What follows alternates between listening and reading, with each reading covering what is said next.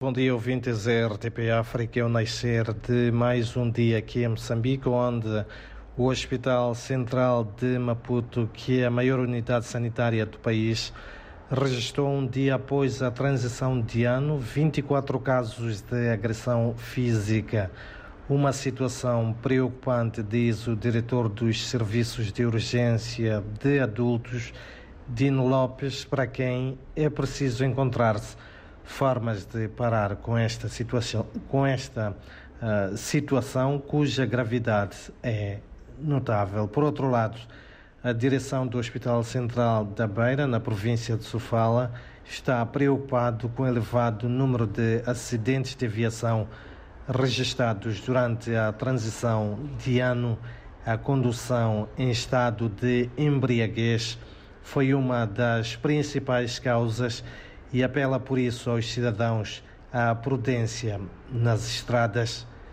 E é também da cidade da Beira que chega o apelo do governador da província de Sofala para que os médicos não parem, não retomem com a greve e para que o diálogo com o governo seja o único caminho para a resolução do problema. Lourenço Buia, que saudou a prontidão desta classe de profissionais durante a festa de Natal e também de fim de ano, a estes pediu calma e ponderação, pois os erros detectados na implementação da tabela salarial única garante serão corrigidos.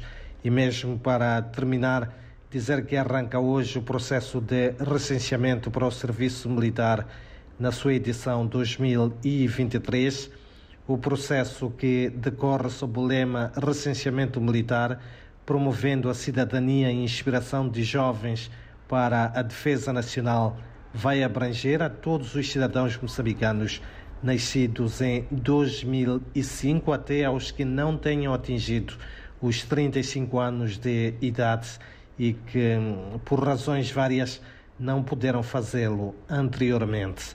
O Ministério da Defesa de Moçambique prevê inscrever este ano 225 mil jovens até ao dia 28 de fevereiro. Este é um dia também em que o governo moçambicano assume o cargo de membro não permanente no Conselho de Segurança das Nações Unidas. São então estas algumas notas de destaque para este começo de terça-feira, em que a temperatura máxima prevista aqui para a capital moçambicana é de 33 graus.